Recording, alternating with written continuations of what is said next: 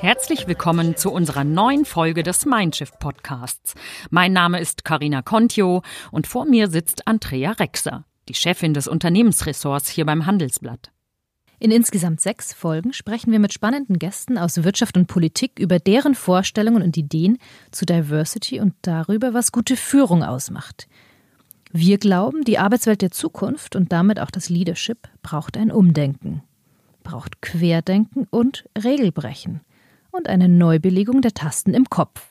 Kurz einen Mindshift. Unser Podcast ist für alle Führungskräfte, Managerinnen, Mitarbeiter und Macherinnen interessant. Es erwarten euch sechs Erfolgsgeschichten inspirierender Personen, um aus deren Erfahrungen zu lernen. Praxiswissen und Insider-Tipps zu Leadership und Vielfalt, die ihr in keinem Buch findet.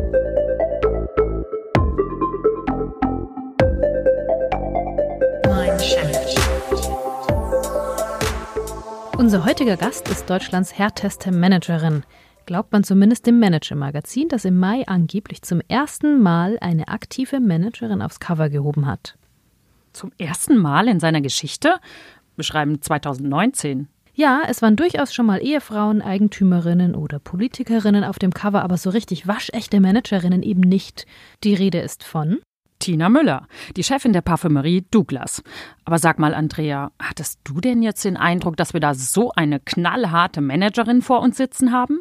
Naja, ganz generell werden Frauen ja schnell als hart wahrgenommen, wenn sie nicht bei jeder Antwort den Kopf schief legen und freundlich lächeln. Aber ich glaube schon, dass sich Tina Müller durchsetzen kann. Sie ist ja sehr klar, sie sagt, was sie denkt, und nach vier Jahren in der Automobilbranche dürfte sie auch gestellt sein, was den Umgang mit harten Managern angeht. Das glaube ich auch. Und inzwischen ist sie ja zurück in der Beauty-Branche, wo sie einst auch ihre Karriere begonnen hat.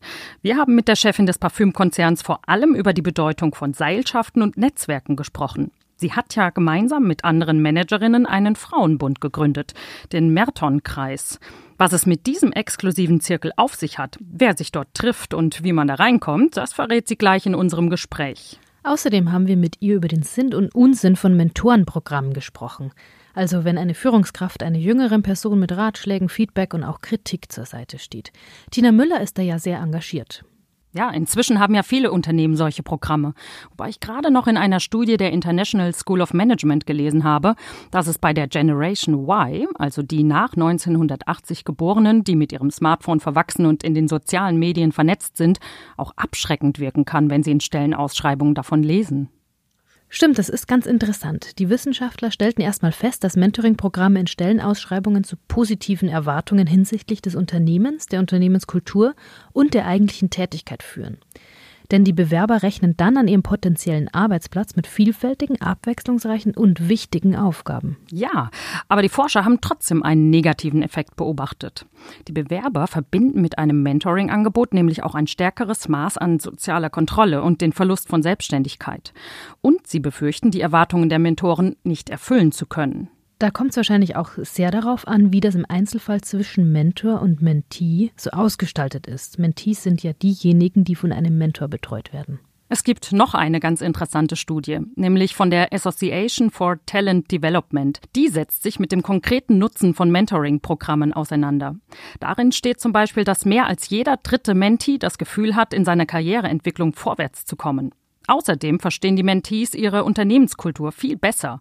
Und jeder zweite Befragte berichtet sogar, aus dem Mentoring heraus ganz neue Führungsqualitäten entwickelt zu haben. Klar, dass gut gemachtes Mentoring bei Nachwuchstalenten positiv wirkt, um die eigene Karriere besser zu meistern, darin gibt es wohl keinen Zweifel.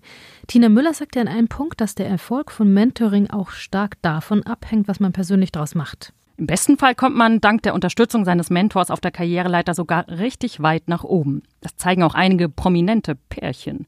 Facebook-Chef Mark Zuckerberg beispielsweise holte sich früher regelmäßig Rat von Apple-Gründer Steve Jobs. Naja, und Springer Verlagschef Matthias Döpfner hat seine Freundschaft zur Verlegerwitwe Friede Springer ja wohl auch nicht geschadet. Was ich noch ganz interessant finde, beim Mentoring profitiert nicht nur der Schützling, sondern umgekehrt genauso der Mentor. Das erzählte uns ja auch Tina Müller.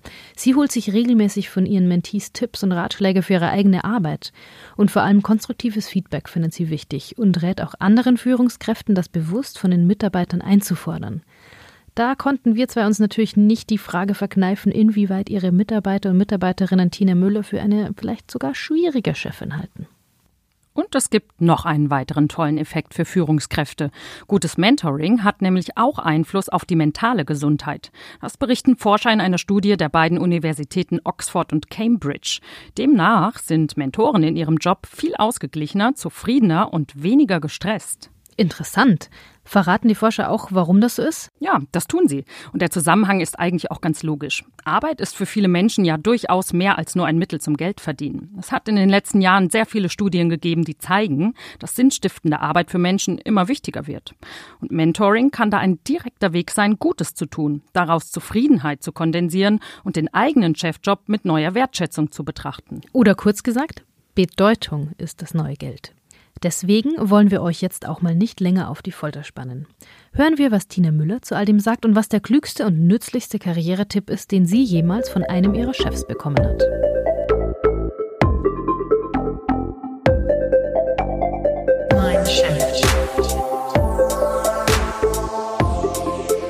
Ihr seht in Diversity und Wandel eine Chance?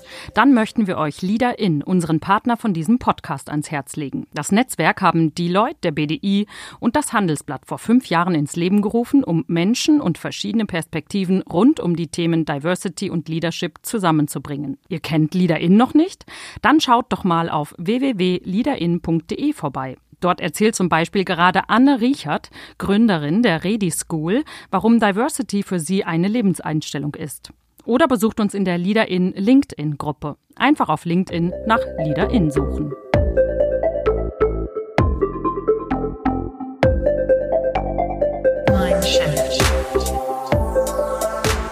Frau Müller, herzlich willkommen bei uns im Handelsblatt. Ich würde gern diesen Podcast mit einer kleinen Indiskretion beginnen. Und zwar, wie sieht es denn in Ihrem Bad aus? Als Douglas-Chefin könnte ich mir schon vorstellen, dass Sie nicht nur ein Duschgel herumstehen haben, oder? Absolut richtig. Und äh, ich bin ja erst äh, vor ungefähr einem Jahr nach Düsseldorf gezogen und habe bewusst eine Wohnung ausgesucht, äh, die ein großes Bad hat. Und ich habe in diesem Bad, glaube ich, eine vier Meter Ablage. Und äh, die ist jetzt nach 16 Monaten Douglas voll.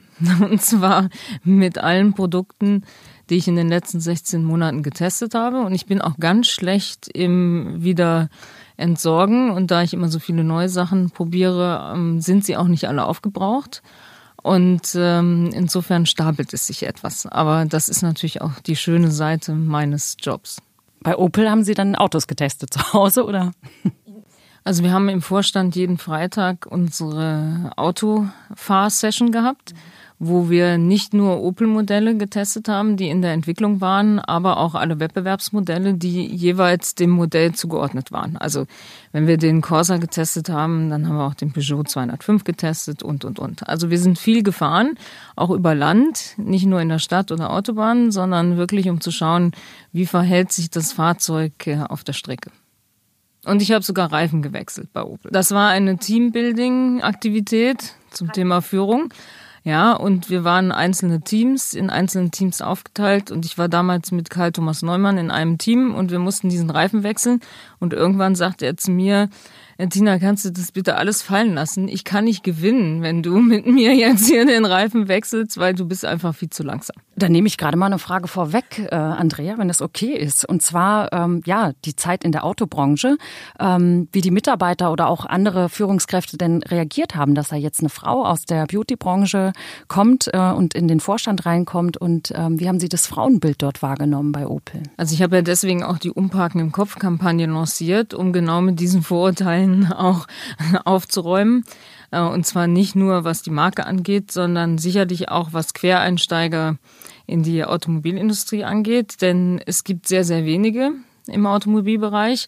Jetzt hat sich das geändert. Also ich war so ein bisschen die Speerspitze der Bewegung dass man auch ähm, autofremde Manager jetzt ins äh, Unternehmen holt Und natürlich ähm, hat sich das Wasser so ein bisschen geteilt. Es gab diejenigen, die gesagt haben, das wird uns gut tun, das ist frischer Wind. Äh, die Tina kommt aus der Konsumgüterindustrie und bringt dort Techniken und Methoden mit, die wir in der Autoindustrie auch gut anwenden können. Und sicherlich haben auch einige gesagt, das kann nicht gut gehen, wenn man keine Ingenieurin ist oder wenn man nicht schon 20 Jahre in der Automobilindustrie tätig war, kann man diesen Job eigentlich nicht machen. Also insofern, es gab beide Lager.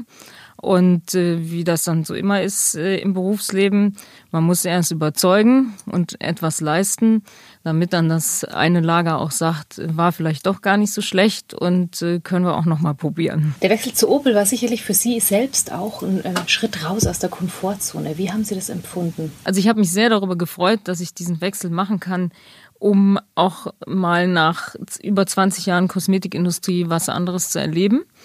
Ähm, das war eine damals eine sehr schnelle Entscheidung, das zu tun.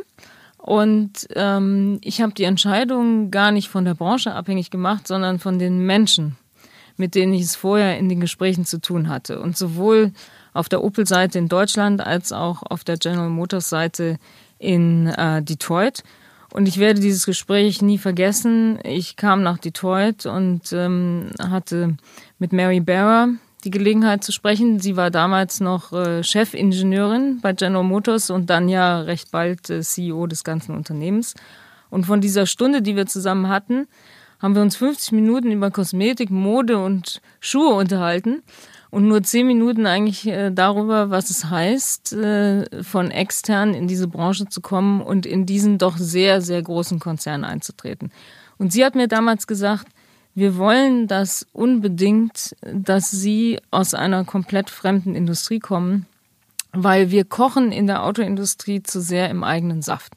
Und wir würden uns sehr freuen, jetzt Impulse zu bekommen aus der Konsumgüterwirtschaft und weil wir natürlich auch viel für unser Image tun müssen, gerade aus einem Bereich wie Kosmetik, wo man ja tagtäglich bei der Markenführung mit Image auch zu tun hat. Und dieses Gespräch und das Gespräch, die Gespräche mit Karl Thomas Neumann damals haben dazu geführt, dass ich gesagt habe, auch relativ spontan gesagt habe, das ist so, das klingt so interessant und das ist so anders. Und jetzt gehe ich einfach mal das Risiko auch ein und freue mich drauf und mache diesen Schritt. Und Sie würden das anderen Talenten auch vielleicht sogar empfehlen? mal in die Branche zu wechseln? Absolut. Ich glaube, ähm, das ähm, steigert die eigene Lernkurve. Also die Lernkurve wird dadurch deutlich steiler weil wenn man in seiner eigenen, in seinem eigenen Expertisefeld lange gearbeitet hat, vielleicht bei unterschiedlichen Unternehmen, aber in der gleichen Branche, dann ist man natürlich so ein bisschen äh, kaminmäßig unterwegs. Ähm, und äh, das, was man zusätzlich lernt, kommt natürlich aus der Erfahrung. Aber wenn man die Branche wechselt, dann steigt diese Erfahrungskurve exponentiell an. Und das gibt einem ja einen neuen Rucksack für alle weiteren Führungsaufgaben, die dann vielleicht eben auch wie bei mir woanders dann auch wieder stattgefunden haben. Gibt es, kann man sagen, was Sie, was hat es Ihnen bei Opel gebracht für den Job jetzt äh, bei Douglas? Also was es mir gebracht hat, vor allen Dingen, ist sehr schnell in eine neue Unternehmenskultur reinzukommen, sehr schnell auch das Netzwerk aufzubauen, das Bonding herzustellen, äh, sich für die Themen zu interessieren in einer hohen Komplexität. Die Automobilbranche ist extrem komplex allein durch das Produkt. Ja, ein, ein Shampoo ist deutlich weniger komplex als ein äh, Automobil. Ähm, das Retail-Geschäft, das Handelsgeschäft hat eine ähnliche Komplexität wie die Automobilindustrie, gerade jetzt in der heutigen Zeit mit zwei ähm, Kanälen, nämlich das stationäre Geschäft und das E-Commerce-Geschäft.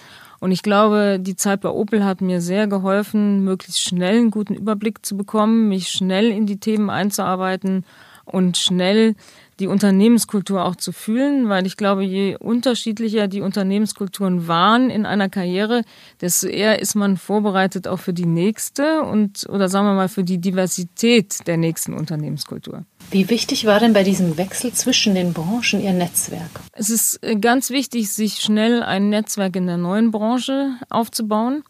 Ähm, das war in der Automobilbranche gar nicht so schwer, weil auf vielen Branchenveranstaltungen lernt man relativ schnell auch seine Peers in den anderen Unternehmen kennen. Das war etwas, was in der Kosmetikindustrie so nicht gang und gäbe war. Also man hatte nicht viel Kontakt zu L'Oreal oder zu Bayersdorf oder zu Unilever. In der Automobilbranche allein durch die Automessen und äh, spezifische Autoveranstaltungen wie das Goldene Lenkrad und und und hatte man relativ schnell Kontakt zu den anderen Marketingvorständen oder Vertriebsvorständen. Und was bei mir sehr gut funktioniert hat in der Zeit, es gab ja nur sehr wenige Frauen äh, in der Automobilindustrie auf, de, auf der Ebene Geschäftsleitung oder Vorstand. Und das zog sich auch äh, quasi wie magisch an, dass man sich relativ schnell kennengelernt hat, auch von Zuliefererseite und äh, sich doch immer wieder getroffen hat und daraus doch auch äh, eine, eine gute, erstmal eine gute Bekanntschaft.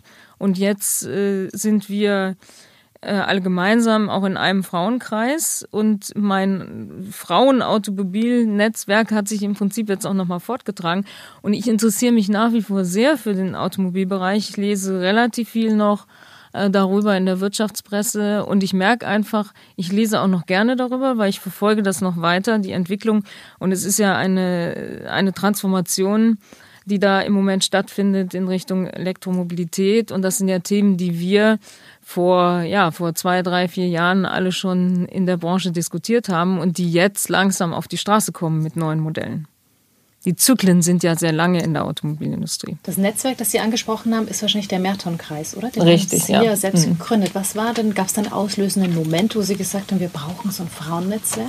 Das entstand aus einem Abendessen in Frankfurt in dem Restaurant Villa Merton. Deswegen heißt er auch Merton-Kreis. Und äh, wir saßen da in Frankfurt zusammen, ähm, äh, Kati Schütte von Egon Zehnder und Antonella May Pochtler von BCG zu einem ganz normalen Abendessen, weil wir kannten uns äh, schon gut.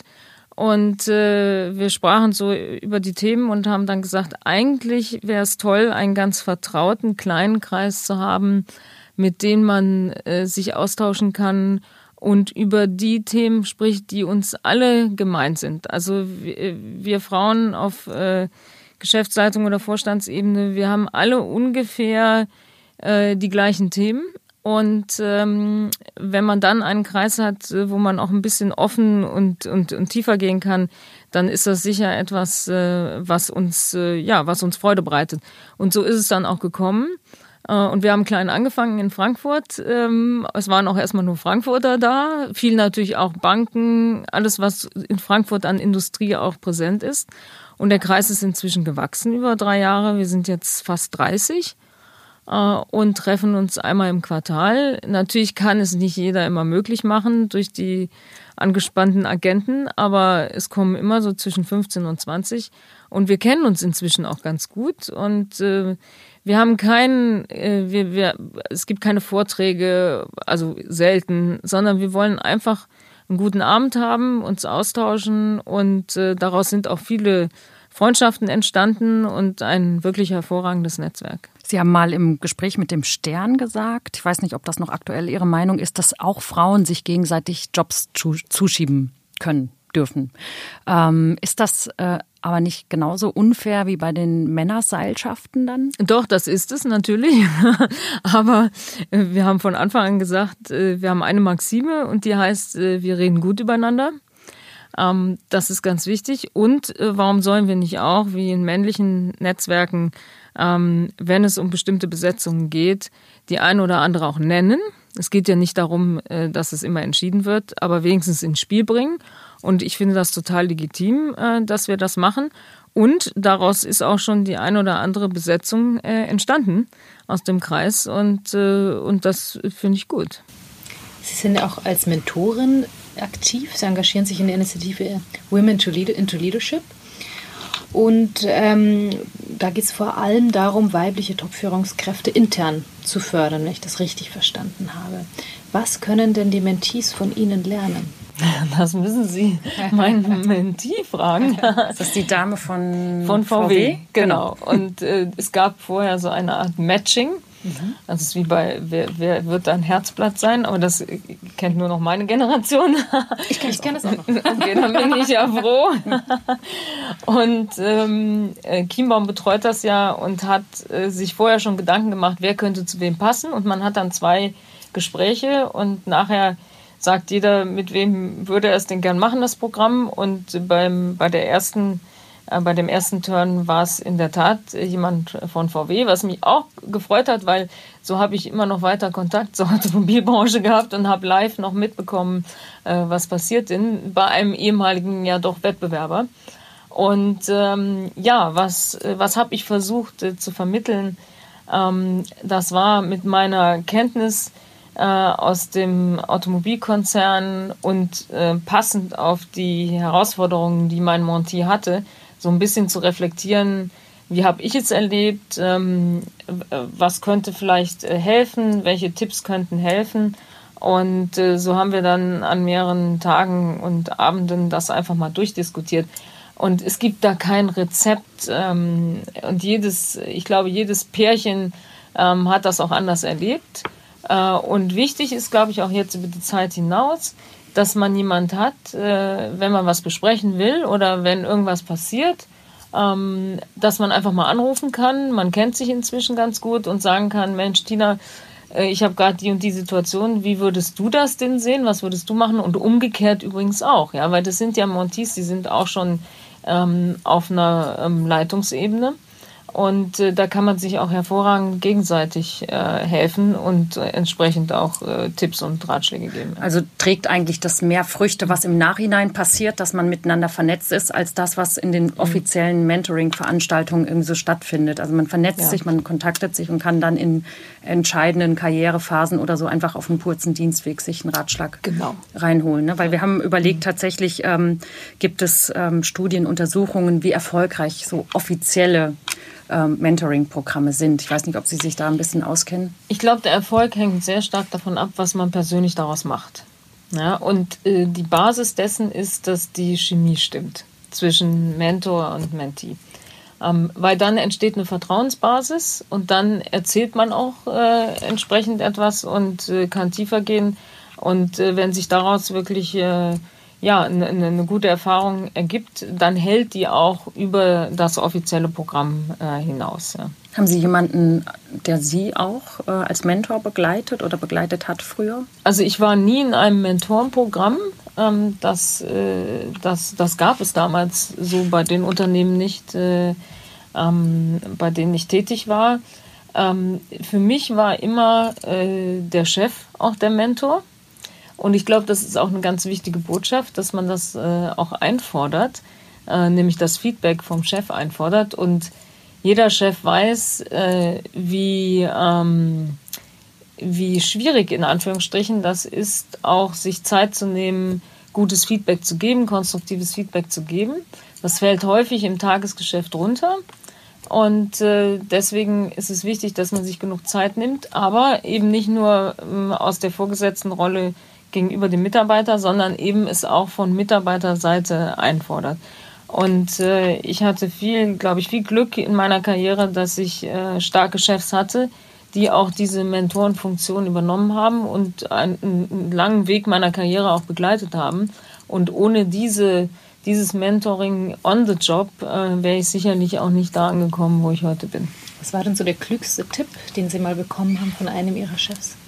Also es äh, gab ganz, äh, ganz viele Tipps natürlich, aber äh, einer war oder zwei waren, die sind bei mir auch hängen geblieben und die gebe ich auch teilweise weiter. Der eine Tipp war, be friendly but not a friend. Und zwar vor allen Dingen, wenn man in ein neues Unternehmen reinkommt.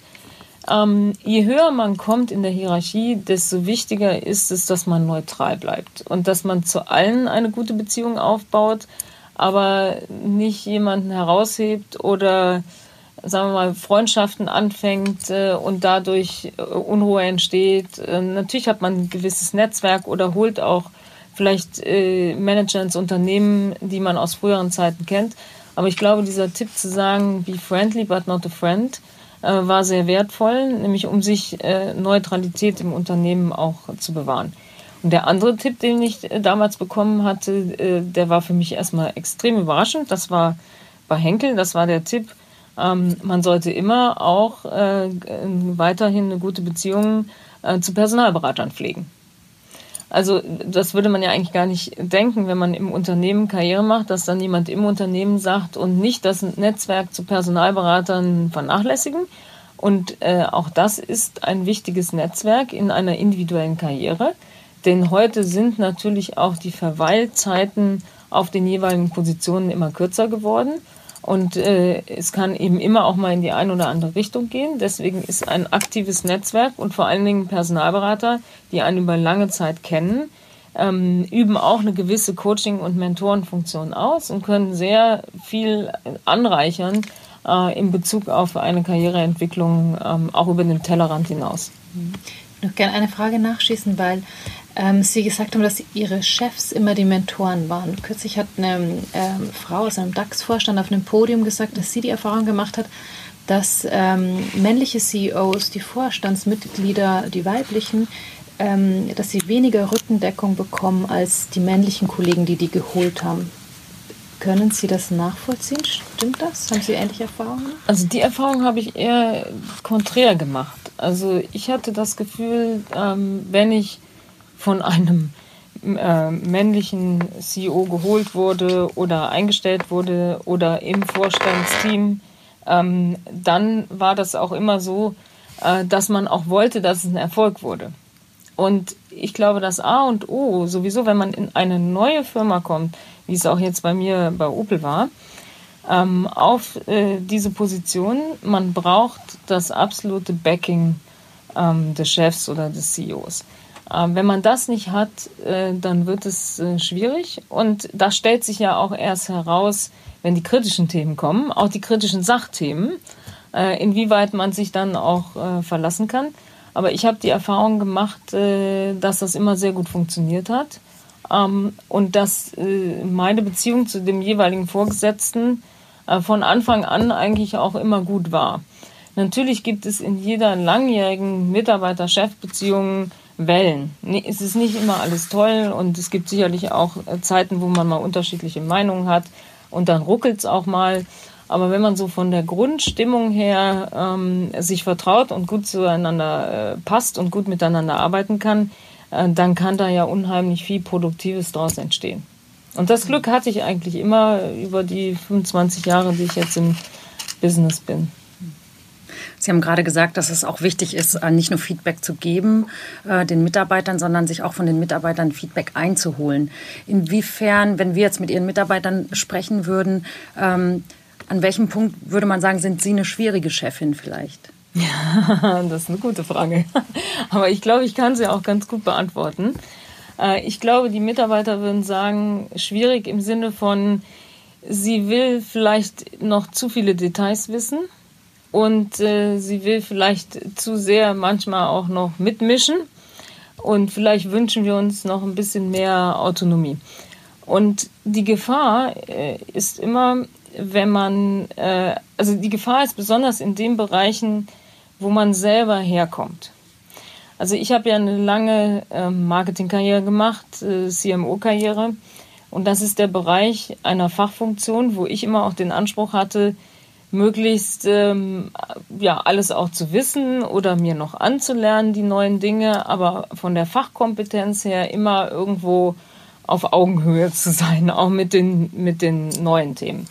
So, und wenn, wenn man jetzt natürlich das, jetzt wo ich den Sprung gemacht habe vom CMO zum CEO, dann ist es natürlich für den CMO sicherlich ein bisschen herausfordernder, mit mir zu arbeiten. Und da ist sicherlich auch mehr die Angst gewesen, oh, kann ich dann äh, auch alles so machen, wie ich das haben möchte, weil die Tina kennt sich ja da besonders gut aus.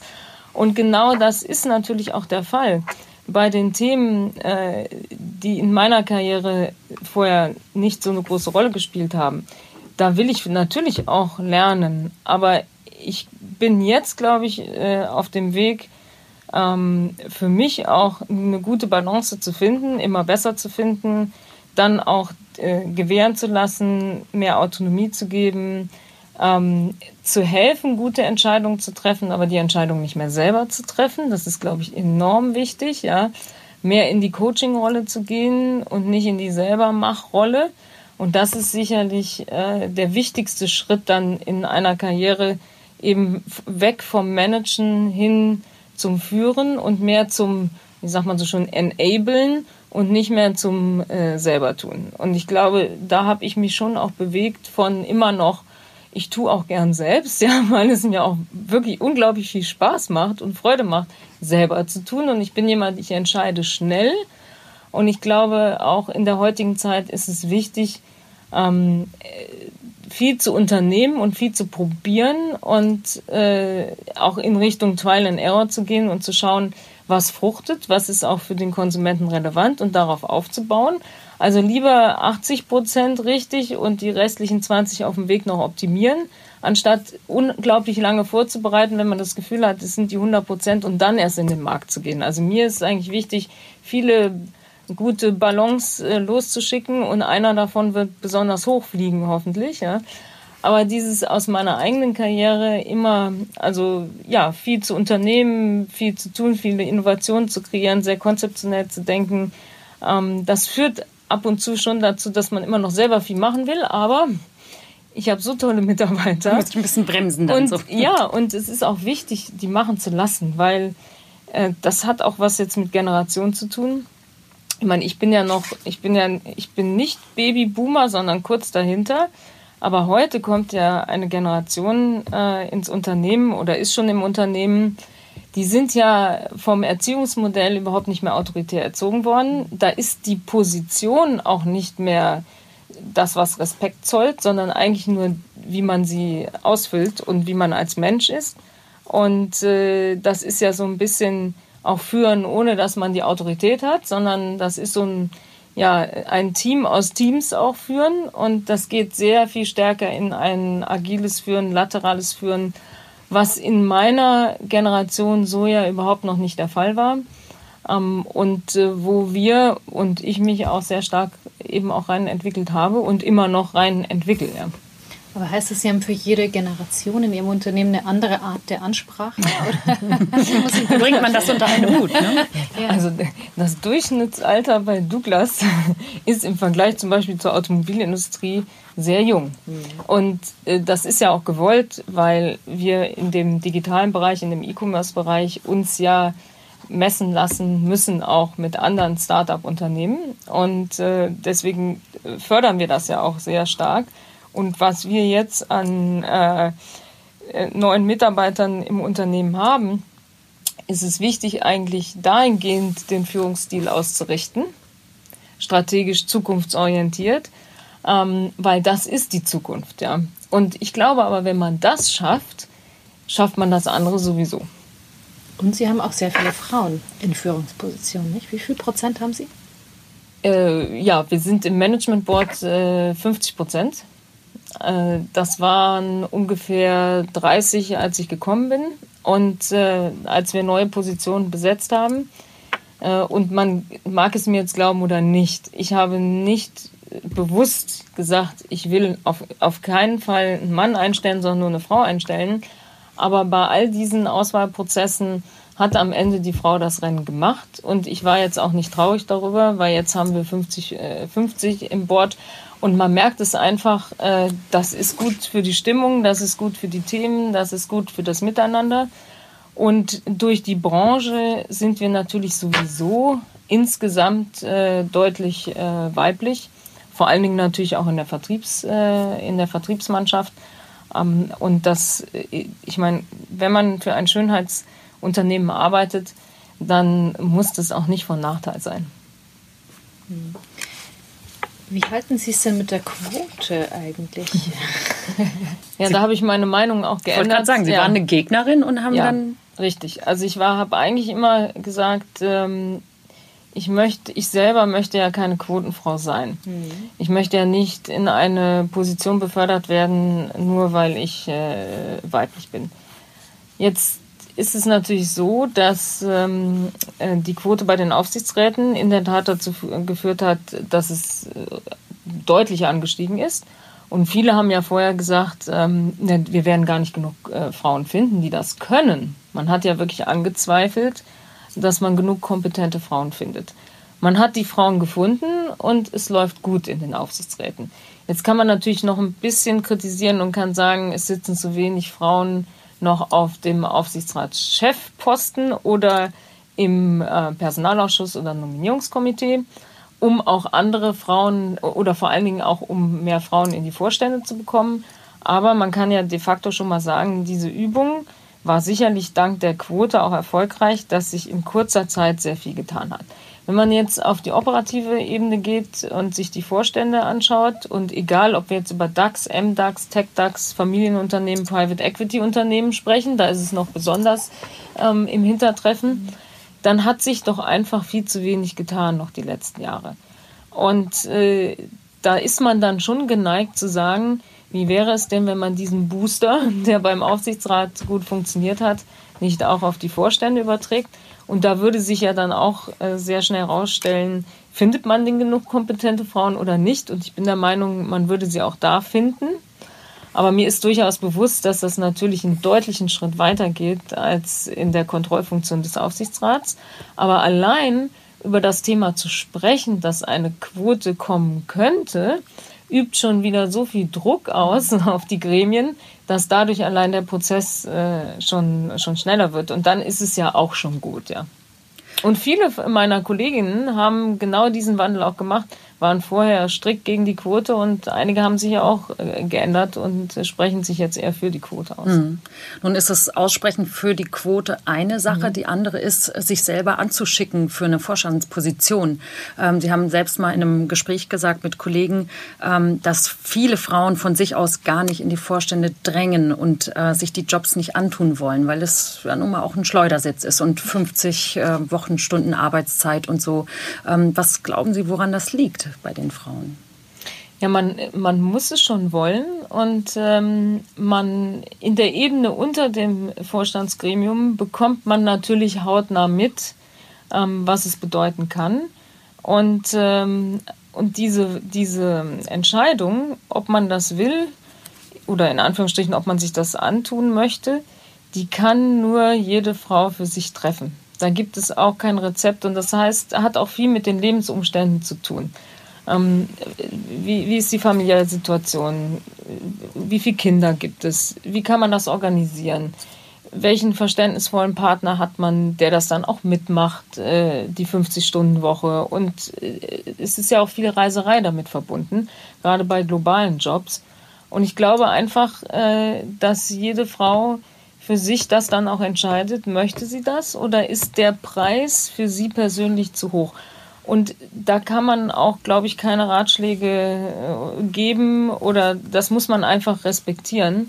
Ähm, aber natürlich würde ich mir wünschen, äh, dass noch mehr sich dafür entscheiden, ja. weil es ist, äh, ähm, also aus meiner Perspektive, dieser, dieser Schritt jetzt vom Vorstandsmitglied äh, zum CEO ist sicherlich der anspruchsvollste Schritt in einer Karriere. Und das ist die größte Herausforderung weil plötzlich, äh, wenn man vorher einen gewissen Verantwortungsbereich hatte, natürlich in den Gremien auch ähm, zu Hause war, aber jetzt die Gesamtverantwortung, die lastet schon anders auch auf den Schultern. Und ähm, da ist natürlich nochmal eine deutlich schnellere Lernkurve und Erfahrungskurve auch. Aber man hat jeden Tag mit Themen zu tun, mit denen man wahrscheinlich vorher noch nie zu tun hatte. Und man muss jeden Tag seinen Weg finden. Und äh, Gott sei Dank habe ich natürlich ein, ein, ein Team, ähm, ein kompetentes Team, was, was mich auch trägt äh, und wo wir das toll zusammen machen können, sowie auch auf der Eigentümerseite einen, einen Aufsichtsrat, äh, der mich sehr supportet. Aber dieser Schritt ist schon nochmal deutlich anders als die Schritte davor. Und warum wollten Sie das? Warum haben Sie sich das angetan? Ja, warum habe ich mir das angetan? Auch da habe ich gar nicht so lange drüber nachgedacht. Ich habe in meiner ganzen Karriere immer den nächsten Schritt machen wollen, um noch mehr Entscheidungen zu treffen und mehr Freiheiten zu haben und noch mehr gestalten zu können. Und ähm, ich habe, gerade weil ich so eine lange Marketingkarriere auch äh, gemacht habe, ich habe ja immer mit Marken zu tun gehabt. Und das, das ist ja etwas sehr Kreatives, sehr Produktives, sehr Innovatives. Das sind ja Dinge, die man anfassen kann, die kann man gestalten, die kann man designen, da kann man Formeln für entwickeln, da kann man Kommunikation für machen. Das ist ja wie so eine kleine Geburt, wenn man sowas einführt, ja, und dann hat man so seine ganzen äh, Kandidaten und, und das, das Portfolio. Und ähm, je weiter man natürlich im Unternehmen nach oben kommt, desto größer wird der Entscheidungsspielraum. Und natürlich auch das Flop-Risiko, weil man trägt natürlich dann auch die Verantwortung und man trägt sie dann auch, wenn es nicht funktioniert. Ich erinnere ja. mich an einen Flop von Ihnen, habe ich gelesen, irgendwo tief in den Archiven. Ich hoffe, es ist kein Wunderpunkt. Gliskur, Hair Repair, Age Repair. Age Repair plus 40. 40 plus. 40 plus. Also, ich meine, aus der heutigen ja. Sicht, ich muss verrückt gewesen sein. Mhm. Weil Sie waren unter 40. Damals. Ich war damals ja. deutlich unter 40, aber heute bin ich deutlich über 40. Und welche Frau möchte gerne im Drogeriemarkt sich ein Shampoo in den Einkaufswagen legen, wo drauf steht 40 plus? Also das kann man auch nur falsch entscheiden, wenn man deutlich unter 40 ist, ja. Aber es war damals eine Bewegung Seniorenmarketing mhm. und ich glaube, Seniorenmarketing war der größte Flop, mit einer der größten Flops im Marketing schlechthin, gibt es heute eigentlich auch nicht mehr so richtig Seniorenmarketing, weil äh, Seniorenmarketing hat was mit Diskriminierung zu tun und ähm, kein äh, Senior möchte äh, so betitelt werden äh, und schon gar nicht so mit einer Zahl äh, auf die Stirn plakatiert. Und äh, das hat so dermaßen gefloppt. Wir haben noch nicht mal die erste Produktion verkauft gehabt, ja. Aber shit happens. Klar, es gehört dazu, es ist wichtig. Und äh, es gibt gerade in der Marken, wenn man Marken einführt, äh, eine hohe Floprate. Ähm, aber es ist ja auch, äh, das Entscheidende ist ja dann, schnell zu entscheiden, dass es auch ein Flop ist und nicht zu versuchen, das noch über Monate und Jahre zu reparieren. Das war auch ein ganz großes Learning ähm, aus meiner Henkelzeit, äh, wo wir auch immer gesagt haben, äh, die Floprate ist hoch. Aber wenn wir das sehen, das wird nicht funktionieren, dann sofort das Kreuz drüber brechen, einstellen und äh, zur nächsten Innovation weitereilen. Kein gutes oder kein gutes Geld schlechtem Geld noch hinterher zu werfen. Ja. Und ähm, so ist das, glaube ich, auch wichtig heute bei all den Projekten, die wir, die wir jetzt bei Douglas haben. Ähm, ich kritisiere überhaupt niemanden dafür, wenn, wenn was nicht funktioniert. Ich äh, würde kritisieren, wenn man es nicht versucht. Und Kai Thomas Neumann hat äh, bei Opel immer gesagt, bei ihm gibt es kein Parking-Ticket, nein, bei ihm gibt es kein äh, Speeding-Ticket, sondern wenn nur ein Parking-Ticket. Und das fand ich einen ganz tollen Spruch, weil der sagt genau das aus. Ähm, lieber versuchen und dann klappt es nicht, anstatt es gar nicht zu versuchen. So sind Sie aber nicht an die CEO-Position rangegangen, oder? Doch, auch, auch, als CEO macht man Fehler und hat seine Flops äh, mhm. und auch das ist normal. Äh, man muss eben schnell genug reagieren und sie korrigieren. Ähm, und äh, ich meine, die Rolle des CEOs ist ja, eine Organisation zu bauen, die aus so viel Kompetenz und äh, Fähigkeit und den, den richtigen Charakteren besteht, dass man eine möglichst hohe Chance hat, zu gewinnen und das Unternehmen nach vorne zu bringen ähm, und den anderen Marktanteil abzuknöpfen. Ja, das ist ja das erklärte Ziel. Und das Ziel darüber ist natürlich, äh, dass wir unsere Kunden zufriedenstellen und glücklich machen. Und das andere ist, dass sie, glaube ich, heute als Unternehmen äh, die Ziele dürfen sich nicht nur auf äh, die klassischen Finanzziele beziehen. Es arbeitet heute keiner mehr, auch noch nicht mal monetär, für irgendwelche äh, prämienrelevanten Finanzkennzahlen, sondern das sehen wir. So richtig Spaß macht es doch erst, wenn wir bei einer Firma arbeiten, die in irgendeiner Art und Weise eine starke Sinnhaftigkeit hat. Also das Warum steht ja heute viel mehr im Fokus als das Wie und das Was und das Wann, sondern warum soll ich das denn machen? Warum will ich bei Douglas arbeiten? Und warum soll ich nicht bei X, Y oder Z arbeiten? Und äh, diese Sinnhaftigkeit in dieser Tätigkeit, die trägt die Leute ja eigentlich wirklich zu Spitzenleistungen oder zu viel äh, Spaß und viel Energie und viel Freude. Weil wenn sie etwas gerne machen, also wenn sie, das kennt man ja aus der Kindheit, wenn sie was spielen, ja, dann vergessen sie doch alles drumherum. Dann ist auch egal, ob es fünf Stunden ja, dauert oder sechs Stunden. Der Flow, so, das, das ist die intrinsische Motivation. Genau, richtig. Ja. Und wenn sie, die haben sie aber nur, wenn es ihnen Spaß macht und wenn sie es für einen Sinn auch oder wenn irgendwas ein Purpose dahinter steht. Mhm.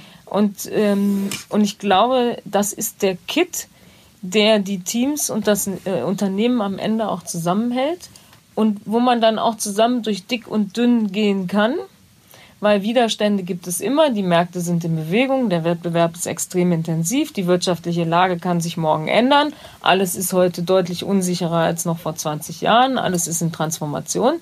Also je stärker das Team ist und desto mehr man an einer gemeinsamen Mission arbeitet, desto erfolgreicher aus meiner Sicht kann man dann werden. was ist Ihr persönlicher Sinn? Warum arbeiten Sie jetzt bei Douglas? Also ich arbeite bei Douglas, weil ich finde, Douglas ist ein Unternehmen, was dem Kunden es möglich machen kann, seine ganz persönliche individuelle Schönheit zu leben. Und ich sage bewusst zu leben und nicht nur zu gestalten, sondern Schönheit äh, und auch zusammen mit Gesundheit, das ist ja etwas, was zum Wohlfühlen führt. Ja? Also wir kennen das ja alle. Ähm, wir schauen uns in den Spiegel und mit dem einen oder anderen Kosmetikprodukt kann man wahnsinnig viel in schneller Zeit erreichen. Wir schauen wieder in den Spiegel und wir fühlen uns gut dabei weil wenn wir gesund und gut aussehen, dann überträgt sich das auf unser psychisches Wohlbefinden und dann geht es uns ein Stück weit gut oder besser. Und das ist ja auch ein Stück weit Teil des Glücks im Leben, äh, was man hat. Und insofern finde ich das, weil wir haben ja nicht zwei Marken oder drei Marken, sondern wir haben ein Sortiment äh, von, von 40.000 äh, Schönheitsprodukten. Und wir können so beraten und es so kuratieren, im, in der Filiale wie auch äh, online, mit dem gewissen Händchen, dass wir hoffentlich äh, in ganz vielen Fällen äh, dazu beitragen können, dass jemand sich ein, ein Stück glücklicher fühlt äh, als vorher durch ein ja, inneres und äußeres Wohlbefinden. Also brauchen Sie unzufriedene Menschen im Prinzip? Also wir sind ja, ich glaube, wir leben in einem Zeitalter der Selbstoptimierung ähm, in jeglicher Hinsicht und das ist auch absolut geschlechtsneutral. Und das geht bei Männern eher in die Fitnessrichtung, aber auch schon immer deutlicher in der Beauty-Richtung. Bei uns geht es, glaube ich, mehr um Gesundheit äh, und Schönheit. Und äh, wir wollen uns alle noch ein Stückchen verbessern. Und wenn man die Effekte dann sieht oder von anderen zurückgespielt bekommt, Mensch, siehst du heute gut aus, was hast du denn gemacht? Oder du siehst erholt aus oder du siehst gesund aus oder schön aus, äh, dann ist es ja was, was einen tollen Effekt bei einem selber hat, ja. Und, und das zu ermöglichen für unsere Konsumenten, das ist doch eigentlich ähm, ein ganz, ja, eine ganz tolle Tätigkeit und ein schöner Sinn, ja. Das Klischee, aber wenn man jetzt auf die Kosmetikbranche schaut, ist ja nicht, dass man sich so ein bisschen schöner macht, sondern ich, ich bin jetzt mal ein bisschen gemein, ne? sondern mhm. dass man sich extrem schminkt und ähm, extrem perfekt ist. So dieses äh, Schönheitsideal, das ja kaum erreichbar ist. Wie gehen Sie denn damit in Ihren Filialen zum Beispiel um? Also wir, ähm, unser Schönheitsideal sieht anders aus. Wir sagen, ähm, jeder soll seine eigene Schönheit leben, ja, und die kann sehr, sehr unterschiedlich aussehen. Und wir wollen auch kein bestimmtes Schönheitsideal beraten oder darauf hin beraten, ähm, sondern wir wollen eigentlich in den Kunden hineinhorchen und ähm, durch Gespräche äh, fühlen, wo soll die Reise denn hingehen und dann gewisse Vorschläge machen. Und es wird ja immer mehr auch ähm, in unseren äh, Stores äh, geschminkt. Ja, also es wird, es wird unheimlich viel Service jetzt angeboten ähm, wo man dann direkt vor Ort sehen kann, was hat denn das ein oder andere Produkt für eine Wirkung. Ähm, und äh, ich glaube, das ist die, die schönste und beste Methode, sich da langsam ähm, ja, ranzutasten. Und ähm, natürlich gibt es jede Menge Schönheitsideale, die auf Social Media, die auf Instagram äh, postuliert werden. Ähm, das war aber immer schon so. Bei uns waren es damals die Topmodels. Wir wollten alle aussehen wie Linda Evangelista oder Christy Turlington oder Claudia Schiffer.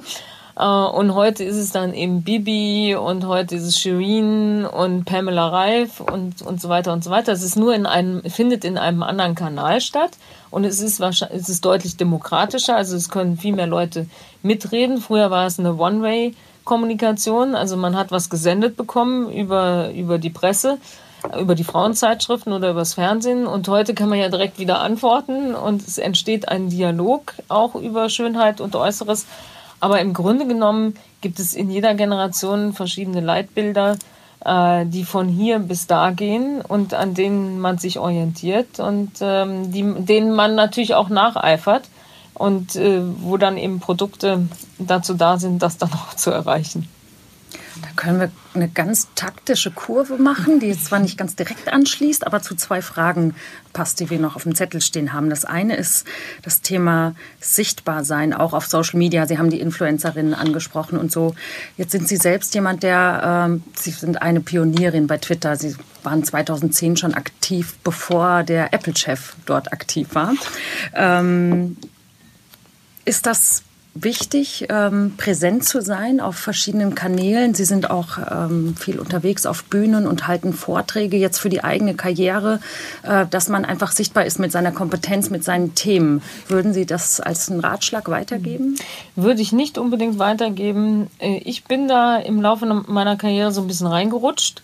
Ähm, das war zu meiner Henkelzeit, äh, als ich Schwarzkopf betreut habe und wir sehr, sehr viele unterschiedliche Dinge mit der Marke gemacht haben, sehr viel Sponsoring gemacht haben. Äh, ich habe damals den, äh, den Deutschen Marketingpreis gewonnen mit Schwarzkopf und andere Preise durch das, was wir damals gemacht haben. Und dadurch kam so eine gewisse Öffentlichkeit äh, und gewisse Auftritte durch das, was eigentlich mit der Marke erreicht worden ist und so ein bisschen dann in der Marketing-Szene eine Bekanntheit, die dann wiederum dazu führt, dass andere sie gerne auf dem Podium haben wollen. Das nähert sich dann ja so ein bisschen selber. Gesteigert wurde das natürlich dadurch, dass ich als Quereinsteigerin und Frau in der Automobilindustrie tätig war. Ähm, und dass die Aufmerksamkeit sich dann sehr stark darauf konzentrierte, worauf wieder viele gesagt haben, mit der möchten wir mal reden oder die wollen wir mal einladen. Und so ist das ja entstanden. Das war nichts, äh, was äh, am Anfang äh, von mir selber kam, dass ich gesagt habe, ich möchte jetzt aber überall präsent sein, weil es könnte meiner Karriere helfen. Im Gegenteil, es kann durchaus auch dazu führen, dass es im Unternehmen der Karriere überhaupt nicht hilft, weil nämlich im Unternehmen dann gesagt wird, ach, die möchte nur auf jeder Bühne rum äh, oder möchte überall äh, präsent sein, um sich selbst zu vermarkten, um schneller Karriere zu machen. Das kann also durchaus auch äh, nachteilig sein. Deswegen würde ich das nie so als Tipp ähm, rausgeben. Und bei mir war das eher ein Produkt dessen, was vorher passierte, anstatt eine bewusste Entscheidung, mich selbst zu vermarkten. Und da, und das Problem ist ja heute, da es immer noch relativ wenige Frauen gibt äh, in diesen Positionen, konzentriert sich alles auf die, äh, die es gibt und dadurch äh, hat man per se mehr Präsenz als jetzt die meisten männlichen Kollegen. Und das hat, wie gesagt, äh, auch immer eine Negativseite, weil dann viele ähm, die sich gerne mit einem unterhalten, im nächsten Atemzug dann sagen, die vermarktet sich ja nur selber. Mhm. Und das ist etwas, äh, das schlägt mir schon des Öfteren auch entgegen. Und meine erste Reaktion ist dann immer so ein bisschen, das finde ich eigentlich unfair, weil ihr wollt alle mit mir sprechen. Ich versuche äh, das meiste davon auch gar nicht zu machen. Und wenn ich es dann tue, dann sagt er ja, sie, spricht überall. Also das ist so ein bisschen Henne und Wie man es macht irgendwie so. Ne? Wie man es ja. macht, äh, ist es falsch. Ja. Ähm, ich glaube, wichtig ist, äh, egal was man äh, über mich gelesen hat oder von mir äh, auf irgendeiner Bühne erfahren hat, äh, es hat sich immer um die jeweilige Aufgabe gedreht. Es hat sich nie um mich als Person gedreht, sondern immer über das, was ich gerade tue in diesem Unternehmen was sind die Herausforderungen, was sind die Projekte, ähm, was ist die Strategie äh, und, und das ist wichtig. Äh, und das andere ist, glaube ich, ähm, dass man mit sich selbst da auch im Reinen ist und authentisch bleibt und, und nicht versucht, sich irgendwie zu verstellen oder in irgendeine Rolle sich reinzubegeben. Das hält man sowieso nicht durch auf Dauer sondern ich glaube, da ist das beste Rezept, äh, auch spontan zu sein. Und, und ja, und manchmal sage ich auch Dinge, wo ich dann abends sage, die hätte sie jetzt nicht unbedingt sagen müssen, ja, weil sie dann einfach auch aus dem Gespräch gekommen sind und äh, weil am Ende bin ich ja auch, wie ich bin und ich finde, das muss man sich auch äh, erhalten. Und äh, äh, wichtig ist natürlich als Führungskraft, dass man weiß, wer man ist, ja, weil man sich ja erst selbst führen muss äh, in dieser Rolle, auch bevor man andere führt. Und ähm, da braucht man ein gutes Gefühl oder ein gutes äh, Coaching und Feedback. Äh, und was ich übrigens auch sehr stark nutze, auch in dieser Rolle jetzt, habe ich äh, mich begleiten lassen auch und wir haben auch einen Teamprozess geführt im Management-Team, um möglichst schnell zusammenzuwachsen mit viel Feedback. Auch in meiner neuen CEO-Rolle den Spiegel vorgehalten bekommen äh, habe, ähm, wie wirklich, äh, was kann ich verbessern, welche Seite von mir kann ich stärker spielen, äh, welche weniger. Also es ist ganz wichtig in so einem Prozess. Sie haben ja gerade vorher ein Stichwort gegeben, wo ich gleich aufgehört habe, nämlich Sie haben gesagt, Sie sind authentisch. Ich habe gehört, dass man Sie schon mal äh, turnend im Douglas-Foyer gesehen hat beim Zirkeltraining. Stimmt das? Nicht nur im Douglas, sondern auch vor dem Douglas. Also ja, und zwar, äh, ich ähm, leide darunter, seitdem ich bei Douglas bin, dass ich mich nicht genug bewege. Äh, ich habe in der Tat vorher mehr Sport gemacht als jetzt bei Douglas, was sicherlich auch der neuen Rolle einfach äh, geschuldet ist. Ähm, und äh, es gibt bei uns im Unternehmen jetzt das Zirkeltraining äh, am Donnerstagabend. Und äh, ich habe gesagt, da will ich sofort mitmachen. Das ist total praktisch. Das ist nämlich entweder auf dem Spielplatz vor Douglas draußen, wenn das Wetter gut ist, oder es ist drin in unserer Halle. Und das erste Mal war es draußen und äh, ich, danach konnte ich mich kaum noch bewegen, weil jeder Muskel, von dem ich gar nicht wusste, dass ich den habe. Ich habe äh, Zirkeltraining das letzte Mal in der, in der Grundschule gemacht, ja. Also es war sehr äh, effektiv. Und dann habe ich es einmal drin gemacht äh, mit der Truppe. Und äh, wir haben bei Douglas so eine Art Atrium und da laufen immer alle quasi um, um dieses Atrium drumherum. Und die erste sagte dann zu mir, sagt sie, Tina, willst du dich wirklich hier hinstellen und mit uns jetzt Zirkeltraining machen, wo jeder zugucken kann? Dann habe ich gesagt, ja, warum nicht? Ja, wenn ihr mich mitmachen lasst, dann mache ich das jetzt auch. Und dann habe ich noch mal, dann habe ich gesagt, okay, ich muss das jetzt noch mal steigern, das Thema, und habe noch mal mit der gleichen Trainerin eine Woche später nochmal eine Privatstunde gemacht, um ähm, meinen Altersgap äh, da mal zu füllen, weil die im Zirkeltraining sind alle, weil die alle so 10, 15 Jahre jünger und sind nicht so schnell außer Atem. Okay. So, und dann sagte die zu mir, ja, äh, wo machen wir das denn jetzt? Ne? Und dann, das war in der Mittagspause, dann sind wir auch äh, auf dem Spielplatz äh, vor dem Gebäude gegangen und da sind natürlich 50 Leute vorbeigekommen und haben mir dabei zugeguckt, ja. Aber so what? Ich bin ganz normal und ähm, ja. Ja, ist ja auch eine schöne Eigenschaft, irgendwie nahbar zu ja, sein und ansprechbar auch, zu sein ja. und irgendwie ja. nicht so in so einem Elfenbeinturm irgendwie die, mhm. die Chefin da zu sein. Ne? Ja, und das, das Schönste an meinem Job, also was ich am liebsten mache, ist eigentlich in unseren Filialen unterwegs zu sein. Ähm, mit ihrer Mutter als Geheim Mit meiner Mutter auch als Mystery Shopperin, ähm, aber draußen zu sein und da, wo, wo das Geschäft auch passiert, äh, vor Ort zu sein, die Leute kennenzulernen ähm, und da über das Geschäft zu diskutieren, weil äh, eins glaube ich, ist, das ist so in jedem Unternehmen, äh, sie finden an der Basis finden Sie am schnellsten die Wahrheit über das Unternehmen, nämlich was läuft gut und was läuft nicht gut und wie ist die, wie ist die Stimmung. Das ist ja so diese Undercover-Boss-Fernsehsendungen und ja, so. Ja, ne? Undercover ne? funktioniert bei mir so überhaupt nicht, ja. nicht Aber das ist, ist ja eine ganz wichtige Arbeit. So. Das schätzt ja auch die, die Mannschaft ja. dann letzten Endes. Ne? Sie haben, äh, als Sie angefangen haben bei Douglas in Bad 9a Ahrweiler, mhm. glaube ich, in der Filiale gearbeitet. Ja, ich habe eine, hab eine ganze Woche lang in ganze Woche über Bonn und ja. genau Bad Godesberg und dann irgendwann nach Düsseldorf äh, auf die Königsallee. Und ich, ich wollte, das war mein ausdrücklicher Wunsch, ich wollte selber hinter der Kasse stehen und verkaufen. Und ich habe damals als, weiß ich nicht, da war ich fünf oder so, mein liebstes Spielzeug damals war der Kaufladen. Und der war schön in meinem Zimmer aufgebaut. Und jedes Mal, äh, wenn meine Eltern äh, dann irgendwann vorbeikamen, mussten sie einkaufen. Und ich hatte die Persil-Packung hinten im Regal stehen, die kleinen, das war ja alles Miniatur damals.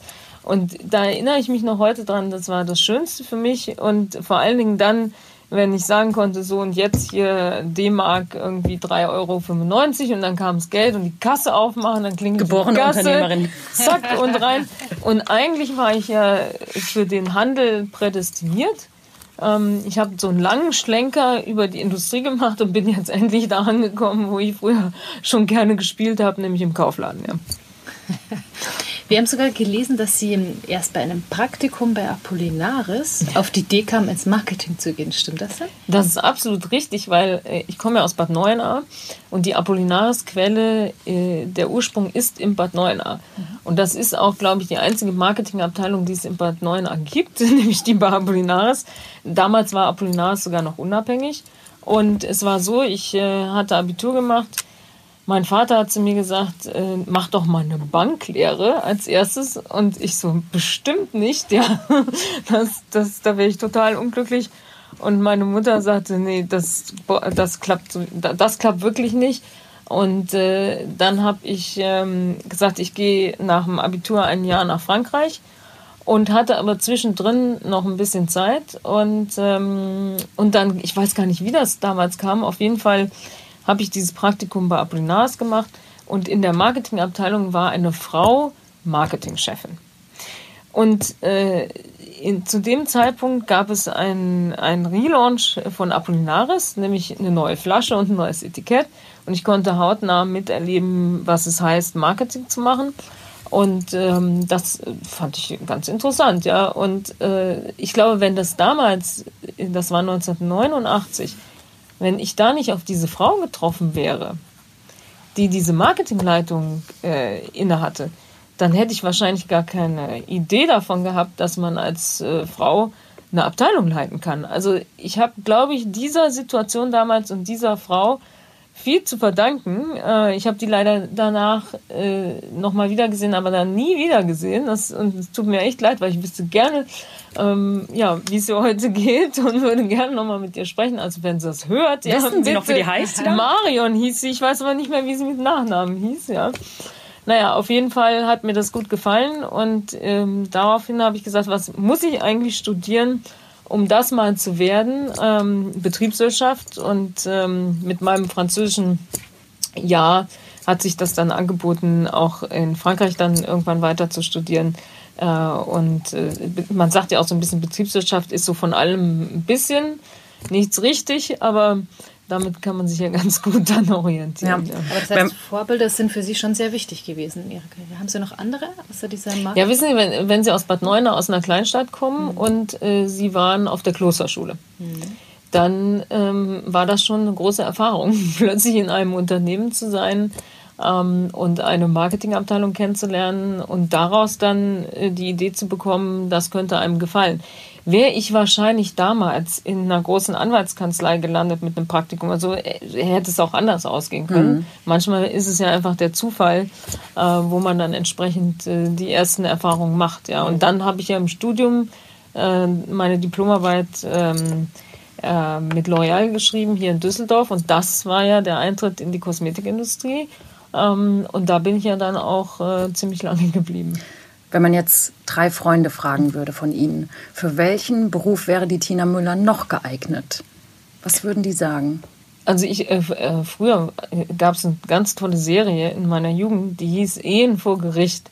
Und die Alternative, was ich mal werden wollte, war Scheidungsanwältin. Ernsthaft? Wieso das denn? Ja, ich fand das total spannend. Auch Verkehrsgericht. Das war ja die andere Sendung. Ähm, es, es gibt irgendeinen Konflikt, äh, zwei Autos fahren aufeinander oder äh, jemand will sich scheiden lassen und äh, ja, Anwältin zu werden und das jemand zu vertreten, gut zu vertreten und ein gutes Ergebnis für jemanden äh, herauszuarbeiten, das wäre sicherlich eine Alternative gewesen. Hätte auch passieren können. Und ähm, Autorin sind Sie nicht geworden, ne? obwohl Sie schon sehr früh schon ein Buch mal geschrieben haben. Ich habe sogar zwei. Sie haben schon zwei geschrieben. Ja. Aber ich weiß nie, ob ich eine gute Autorin bin. also das erste haben wir. Deswegen habe ich das auch immer mit jemandem zusammengeschrieben, ähm, um eine Sicherheit zu haben. Äh, ja, das. Äh, ich habe zwei, die beiden Bücher eigentlich zur gleichen Zeit geschrieben. Das war das Jahr zwischen Henkel und Opel, ähm, wo ich ein bisschen Zeit hatte. Und äh, das eine Buch ist ein Marketingbuch, was ich mit äh, Professor äh, Hans-Willi Schroff zusammengeschrieben habe. Das andere Buch, das war eine Herzensangelegenheit, nämlich da geht es um Gesundheit und äh, der Titel ist Zum Jungbleiben ist es nie zu spät. Also all das Wissen, was ich über ja, Altern, Kosmetik, Verschönerung hatte, gepaart mit dem Wissen äh, einer Dermatologin ähm, und dann im Selbsttest erprobt weil wir haben gesagt, was glauben wir eigentlich, was jung hält, das probieren wir jetzt mal und messen das an, unserem, an unseren Blutwerten und haben uns dann regelmäßig, also ich nicht ihr Blut abgenommen, sondern sie mir, weil das habe ich ja nicht gelernt. Äh, und dann sah man sehr schnell, wie sich mit gewissen ja, mit einer gewissen Ernährungsweise, mit einem gewissen Anteil von Nahrungsergänzungsmitteln und einem gewissen ähm, äh, Bewegungspensum äh, die Blutwerte verändert haben, also ins Positive verändert haben.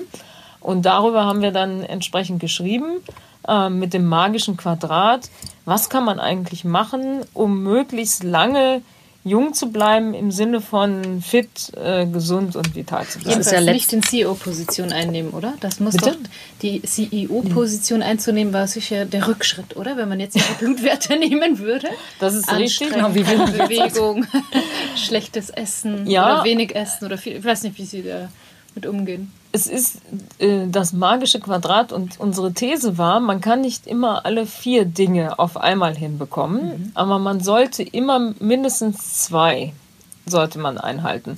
Und ähm, es gibt so ein bisschen die Gegenspieler. Also das eine ist die Bewegung und wenn man sich nicht so viel bewegen kann, muss man besonders darauf achten, sich gut zu ernähren. So, das heißt, ich habe in den letzten anderthalb Jahren versucht, äh, konsequent und diszipliniert an der Ernährung mhm. zu schrauben und da aufzupassen, weil ich mich nicht so viel bewegen kann. Ja. Also wir haben schon, wir waren schon realistisch genug zu sagen, keiner schafft alles vier äh, zu optimieren, weil äh, jeder hat auch einen inneren Schweinehund und jeder muss auch mal, ne, auch mal loslassen, ja. Und äh, Cheat-Tag. Ja, genau, richtig. Und äh, ich meine, inzwischen gibt es ja auch neue Erkenntnisse wie Intervallfasten und andere Themen. Ich finde, man darf es auch nicht übertreiben. Man muss die Kirche im Dorf lassen. Also ich esse auch gerne mal äh, einen schönen eine Apfeltacht äh, mit Sahne äh, und was Süßes, aber eben in, in Maßen. Das heißt ja immer, alle guten Dinge sind drei. Deswegen wäre meine Schlussfrage für den Podcast. Sie haben ja schon zwei Bücher geschrieben. Wenn Sie jetzt noch Zeit hätten für ein drittes Buch, worüber würden Sie schreiben? Also ich würde gerne irgendwann ähm, wann auch immer, ähm, einmal und in, in Gesprächsform wahrscheinlich, nicht selber nur schreiben, sondern vielleicht das mit jemand zusammen machen, äh, über meine ganzen Karriereerfahrungen mal einmal zu sprechen. Und zwar dann, wenn ich alles sagen kann. also wenn jegliche... Sie haben uns was verheimlicht heute. oder Sie müssen unter Pseudonym veröffentlichen. Ja, oder unter Pseudonym, ja. weil es gibt natürlich Dinge, äh, über die, über die äh, spricht man jetzt in, in, in der aktuellen Situation nicht, aber vielleicht kommt irgendwann mal der Zeitpunkt äh, unter Pseudonym, dass man nochmal vieles auch, was man erlebt hat, an interessanten Geschichten, an Reaktionen von Menschen, an äh, positiven Erlebnissen, vielleicht auch an Enttäuschungen, die man gehabt hat, äh, das nochmal alles aufzuarbeiten und vielleicht mal nochmal weiterzugeben äh, und nochmal eine Ebene dann tiefer zu gehen. Ja. Super. Gut, haben wir was vergessen? Wollen Sie noch was loswerden? Nö, ich war, ähm, das war mein erster Podcast, ja. Ich hoffe, es hört auch jemand an. Ähm, ja, mir hat das sehr viel Spaß gemacht und äh, danke für die guten Fragen, ja. Herzlichen Dank, dass Sie da waren. Danke fürs Dabeisein. Danke. Sehr gerne.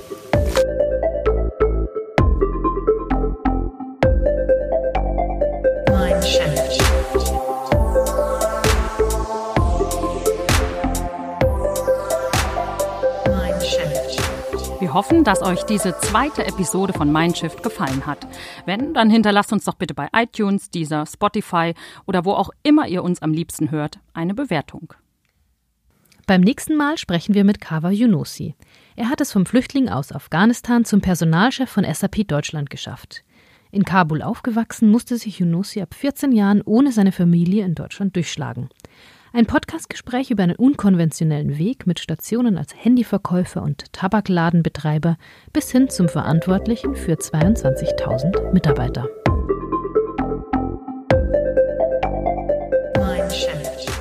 So. Mm. Und wie war das? Mm. Super. Ja? Sehr gut. Vielen Dank. Ja. ja. Jetzt ist mal, immer, ich bin ich richtig ins Plaudern gekommen am Ende. Wir müssen länger sitzen, ne? ja. Mein Chef.